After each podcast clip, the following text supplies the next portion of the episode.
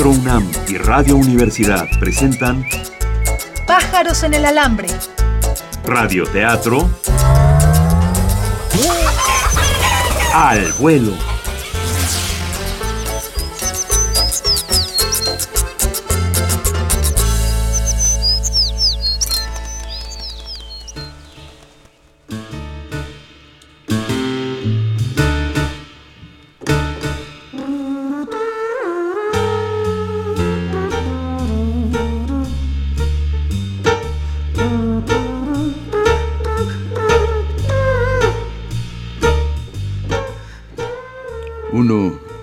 Abre muchas puertas en la vida.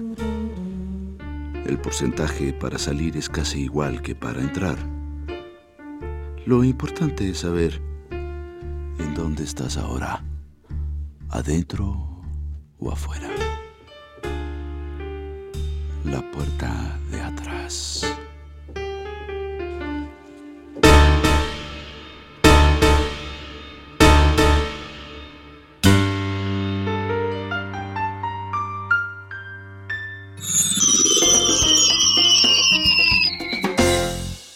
¿Qué tal? Estamos aquí desde el estudio 1 de Radio UNAM. El día de hoy que es viernes 11 de marzo y estamos en viernes de último capítulo de nuestra historia al estilo de detectives. Esto es Pájaros en el Alambre y transmitimos en vivo de lunes a viernes a las 9 y media y en repetición a las 2.30 de la tarde y 12 de la noche. Sí, eh, pues bueno, estamos aquí justamente desde el estudio 1, ¿verdad? De Radio UNAM. Eh, tomaremos sus sugerencias de Twitter, como siempre. Eh, pues no sé, señor director, si tenemos algo... Ah, claro, sí, señor. Eh, queremos recordarles que faltan... Quedan dos semanas de la primera temporada de Pájaros en el Alambre. Así es que estén atentos. La hemos pasado bien. Le hemos pasado muy bien. Sí, y la vas- vamos a seguir pasando muy bien durante las dos siguientes semanas. Eh, pues no sé. Vámonos con la historia. ah, Continuamos vamos. con la historia. Ok.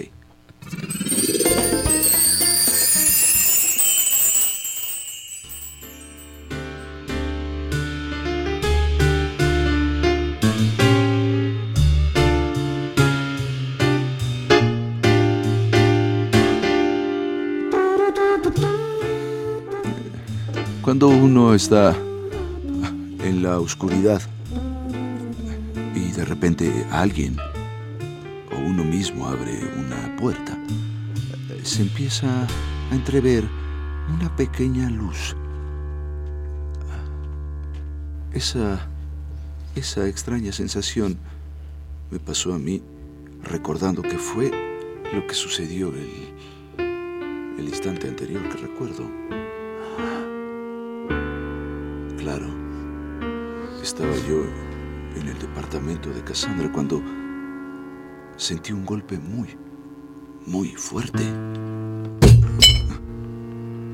Casi así de fuerte. Y ahora todo está regresando a mi cabeza. La memoria, los personajes y el dolor, el dolor intenso. Oscuridad eh, está rodeándome. Alcanzo a, percibir cierto olor, cierto olor a, a humedad, frío. Las sensaciones eh, están rodeándome. Estoy Es un lugar muy pequeño. ¿Acaso es una cajuela? El motor se ha encendido. Estoy pasando por varios lugares. No sé si ya llevo mucho tiempo aquí o apenas estoy en ese movimiento. Qué raro. Después de cierto tiempo, lo único que alcanzo a percibir es que alguien ha abierto la cajuela. Yo no me puedo mover porque el golpe me ha dejado casi inválido. Estoy en un costal. Soy arrastrado. es- Escaleras abajo. Después de muchos, muchos peldaños y mucho dolor, ahora me han dejado caer en un piso mojado. El olor es a cañería muy, muy profundo. De repente trato de mover los miembros, pero me siento atado. Me duelen las manos. Y me han... Sonando algo, un, un celular. Maldición. Y así, instantáneamente, veo la luz. Una luz muy, muy tenue.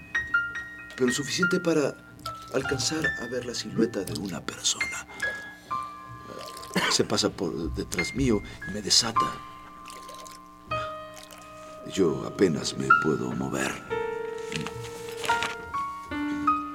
Es ah, una silueta, eh, pero como está a contraluz no alcanzo a reconocer quién es. Pregunto, ¿quién eres? ¿Quién eres? Cállate. Tienes voz, cuando menos quizás no tienes nombre. Maldito. Intento golpearlo. Solo me tropiezo y caigo. Él empieza a patearme muy, muy fuertemente. En todos lados. Ha sacado un revólver. Amartilla la pistola. Y me dice... Soy yo. ¿Reconoces mi voz, refugio de la cruz? Celeste, Ca- Cas- Cassandra. Sí. ¿Quién eres? Soy yo, refugio de la cruz. Soy Cassandra. Soy Celeste. Soy Leonardo. Me ha apuntado directo a la cabeza. Estoy contando mis últimos momentos. Y de pronto, detrás de él, aparece otra silueta más. ¡Toma esto! Ha golpeado fuertemente en la cabeza de Cassandra Leonardo Celeste. Ha caído. ¡Te voy a dar de taconazos! ¿Quién es? Es mi amiga, la araña. ¿Cómo, cómo es que estás aquí? Estaba escondido en el asiento trasero de tu coche, que es donde te metieron.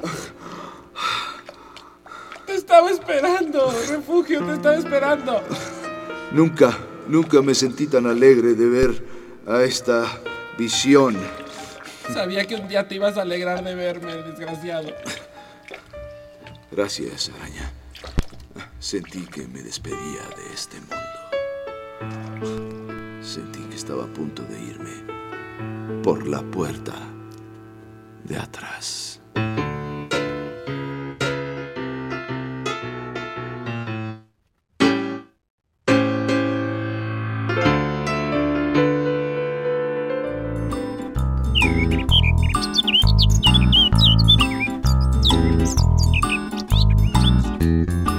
En el alambre. Estamos improvisando al aire un radioteatro. Nos detenemos tantito solo para agarrar más vuelo. Muy bien, pues, Pues Qué interesante, ¿no? Qué interesante cómo... o sea, Cassandra es el mismo Leonardo. Leonardo. y Celeste. y Celeste. Es una misma persona. Sí. Tremendo caso detectivesco. Y, y bueno, aparece quien menos esperábamos, ¿no? La araña. La araña. Ya pensamos que ya la habíamos olvidado. Pero no. No, yo sí me acordaba de ella. ¿Sí? Sí. Bueno, pues vamos a continuar. Recuerden que es, la próxima semana es nuestra penúltima semana. Así es. Esto se, esta primera temporada se va a acabar. Pero vamos ganando tiempo. Seguimos con la historia. Venga. A continuación, un espacio exclusivo para los mensajes de nuestros patrocinadores.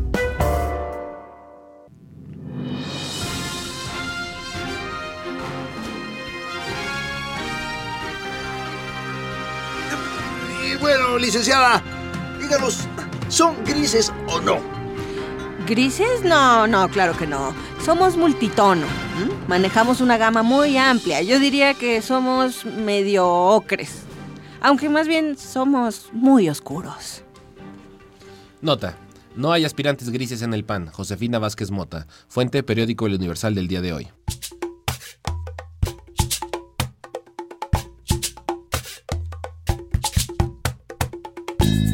Escuchas pájaros en el alambre y estás con esta parvada que se da vuelo improvisando. Regresamos a la historia.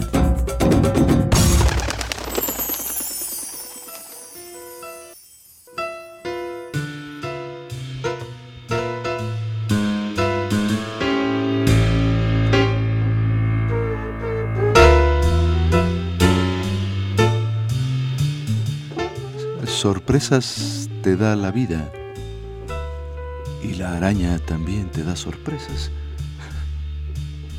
Un gran golpe de suerte que mi amiga la araña haya seguido mis pasos y las de Cassandra, Celeste y Leonardo.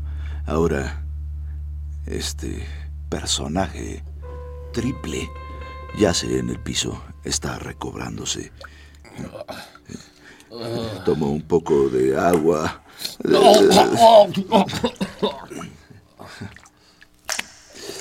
Tenemos mucho que platicar ahora sí. Leonardo, ¿ese es tu nombre correcto? Sí, ese es mi nombre. Pues puedes empezar a hablar. Yo. Yo maté a Cassandra. Sí, fui yo. Tú. Y tú no se supone que lo descubrieras. Tú eres un maldito detective que resuelve divorcios y cosas así. Ah, Qué triste es caer en las manos de, de alguien tan pequeño, ¿no? usted no sabe el dolor que se siente cuando. Cuando uno siempre ha vivido a la sombra de la otra persona. Cassandra siempre fue la querida, siempre fue la favorita de nuestros padres. La recuerdo hablando con mi papá, se reían de mí, se reían, se reían. Todavía su risa hace eco en mi cerebro. Gordis, gordis, gordis. ¿Sabe cuánto me esforcé yo? Yo por salir adelante, por preservar la maldita fortuna de mi padre. Me esforcé toda la vida. Y ella... Ella iba a ser la beneficiaria de la herencia. No lo iba a permitir. No después... No después de que la vi ahí. En el cine Teresa. No. No pude soportarlo.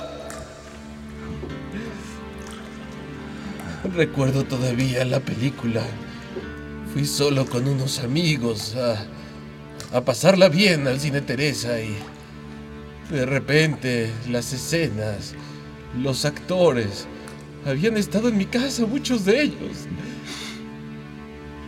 ¿Se, se refiere a la de vidrio soplado? ¿Quieres pasar por aquí? Ah, sí. Sí. Entra a mi taller. Te voy a enseñar cómo soplar un florero. Ahí estaba ella soplando un vidrio. Mira, puedes ponerle color si quieres. Toma mis manos. Relájate en el Era torno. como ver a mi padre, mi padre siendo ultrajado Oh, por otras personas, por una serie de personas que habían ido, habían ido a festejar a mi propia casa, ¿lo entiende? Por eso tuve que matarlos a todos. ¿Te gustan de cuello largo todos! cuello corto? Me encantan las yardas. Debo reconocer que ha de ser un gran dolor ver a un familiar así en esas circunstancias. Sin embargo, tenía cierta calidad de la película. Era el sello personal de Alberto Lobnitz. Gran realizador. Creo que habrá una retrospectiva eh, en el cine, Teresa. Pero bueno, una vez que has confesado tu crimen, no queda más que remitirte a donde ya sabes. Detective, ¿Qué cosa? lo he perdido todo. Ah, no. Yo no quiero ir a la cárcel. Ahí está la pistola, detective. En ese momento, Leonardo salió corriendo, corriendo por ese túnel interminable. Ese túnel que no acaba nunca del drenaje profundo. Tratamos de alcanzarlo, la araña y yo, pero él no paró, no paró, no paró. Siguió. Lo perdimos hasta allá. Hasta hacerse un punto diminuto. De pronto la araña dijo, ¡Tsunami! Así es. Habían abierto las compuertas del drenaje profundo en ese instante. Corrimos hacia las escalerillas y salimos por la lumbrera. Apenas ¡Refugio, cárgame! traté de cargarla. Se me resbalaba y finalmente la pude empujar. Ella se agarró de uno de los escalones de metal de esa escalera herrumbrosa. Pero el torrente era tal que... Leonardo, Leonardo Colín, si alguna vez era encontrado, iba a ser en calidad de floti allá afuera en el lago de Texcoco. Ese fue el destino de Leonardo Colín, o más bien de Cassandra Colín, o más bien del aguacate.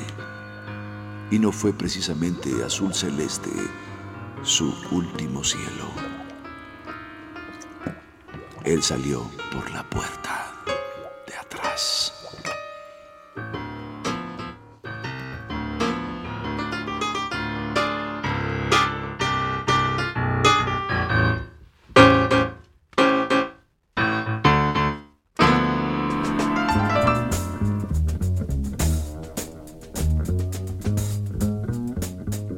Estás oyendo Pájaros en el Alambre, el único radioteatro donde las historias se inventan al vuelo. Nos posamos un momento en nuestro cable del estudio.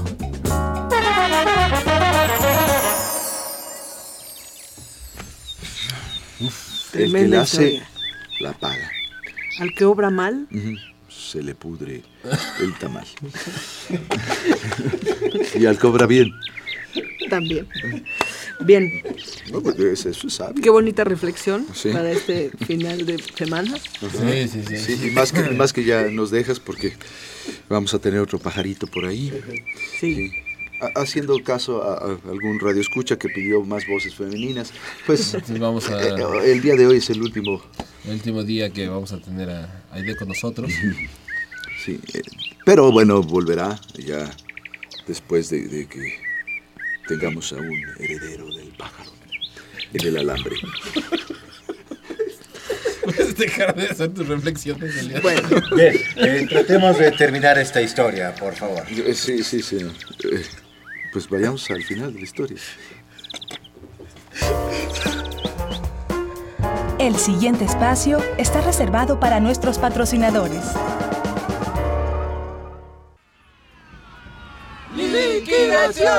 ¡Abroches el cinturón! ¡Pescado, pasta o pollo! ¡Basta de tanto rollo! Esta crisis sí la siento, enderece su asiento. Con nosotros no podrán, les habla su capitán. También queremos aumentos, volamos a 1500. Pies de altitud. Nota, marchan pilotos y sobrecargos contra la quiebra. Fuente, periódico La Jornada de hoy. Pájaros en el alambre, Seguimos garrapateando nuestra historia. aunque sea sin pluma. De volada.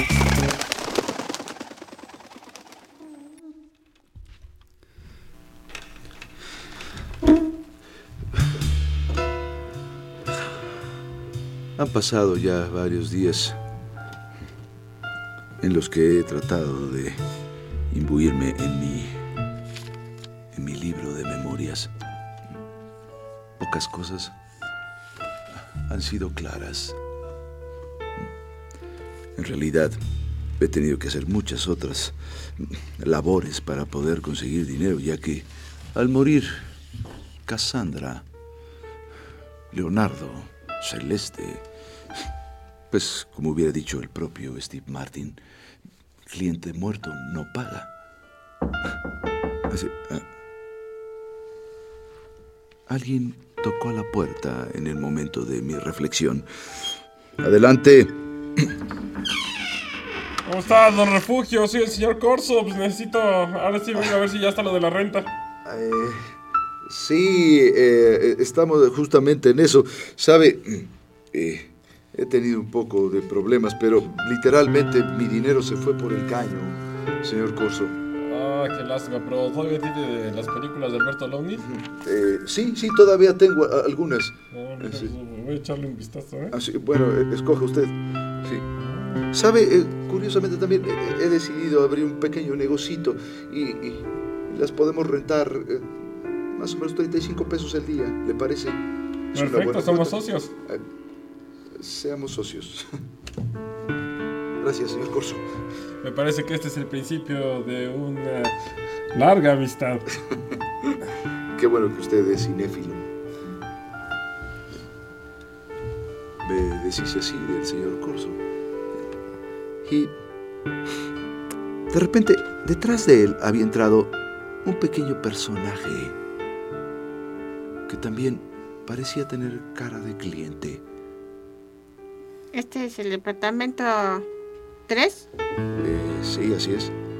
Usted es el señor Refugio de la Cruz. Así es.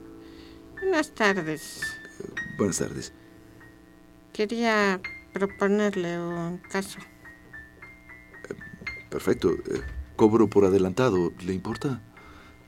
El dinero no es problema, detective. Esa ¿Ve frase. estas bolsas? Sí. Están llenas de billetes. Y monedas. En fin, quería decirle que encontré una oreja en mi basurero. ¿De dónde viene usted? Vengo de Yecapixtla.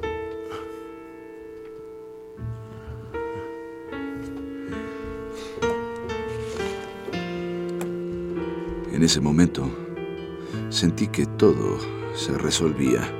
Por fin, un poco de efectivo. eh, Un poco de rodante para poder seguir sobreviviendo. Continué mis memorias. Este extraño personaje me entregó toda una serie de documentos para poder investigar. Ahí, en Yecapistla, Morelos.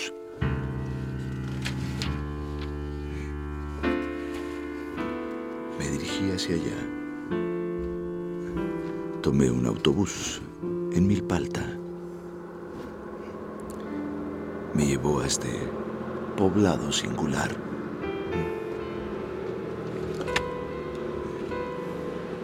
Bajé del autobús y en ese momento se me aclaró todo el panorama de este extraño caso, o al menos así lo pensé. Una vez que recogí elementos, regresé a mi departamento y empecé a escribir en mis memorias. Ahora sí.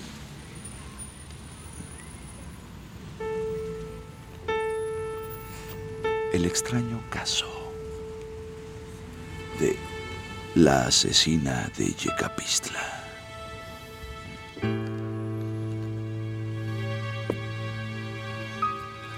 Por fin pude empezar mi libro de memorias.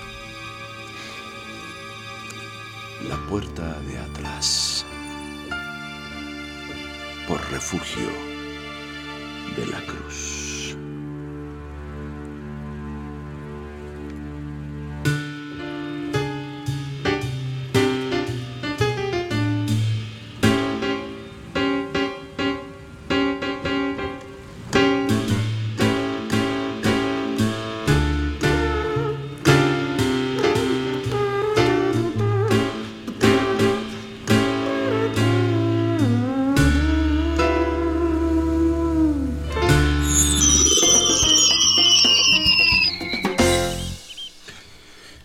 Bueno, pues por fin llegamos fin. a este final. Se resolvió el caso. Así es. Y se abrió otro. Sí, eh, parece interesante, ¿no? Un poco más salado, ¿no? Sí. Más al lado de, de, de Cuautla, Morelos.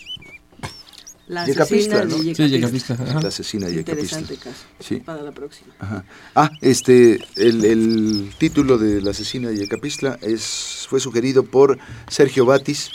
Por favor, que se comunique con nosotros. Este, Que nos mande un mensaje privado para decirle la mecánica para que pueda venir él a recoger su libro de difusión cultural UNAM o su CD de la línea. Exacto. Y este, y pues, ah, señor director. Para la semana que entra, a sugerencia y a petición de varios radioescuchas, entre ellos Alejandro Gabriel, Tlaconetzin, Ombligo Luna, vamos a hacer una historia de superhéroes. Historia de superhéroes. Por favor, sugerencias para la próxima semana. ¿Qué poder podría tener este superhéroe del DF? Poder chilango. Poder chilango. Poder chilango. Muy bien, Bueno, sí. pues la semana que viene, penúltima semana de esta primera temporada, quedan dos. Así que mándenos sus sugerencias, las vamos a tomar en cuenta por Twitter, por Facebook. Estas son las direcciones. Pájaros en el alambre. Radioteatro al vuelo. Estamos en Facebook, Pájaros en el alambre, cada palabra empezando con mayúscula, en Twitter, www.twitter.com, diagonal pájaros alambre. y nuestro correo electrónico es pájarosalambre.gmail.com. Manda tus mensajes. Así nos damos alas. Bueno, pues nosotros nos despedimos por esta semana. Acompáñenos el próximo lunes. Recuerde que Pájaros en el Alambre se transmite de lunes a viernes a las 9 y media o en su repetición a las 2 y media de la tarde y a las 12 de la noche. Así es. Y Aide, pues te queremos y te vamos a extrañar mucho Bien. estas dos siguientes semanas. Yo también. Esperemos que regreses después de que venga tu heredero de Pájaros. Adiós. Estuvimos con ustedes. Aide Boeto. Carlos Aragón. Juan Carlos Medellín. Leo Soki. Ricardo Esquerra. En los controles técnicos, Carlos Montaño e Inti Terán. En la asistencia, Héctor Salic. Y en la producción, Nuria Gómez.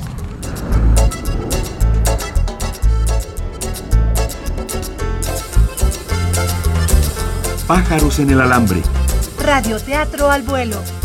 Una coproducción de Radio Universidad y Teatro UNAM.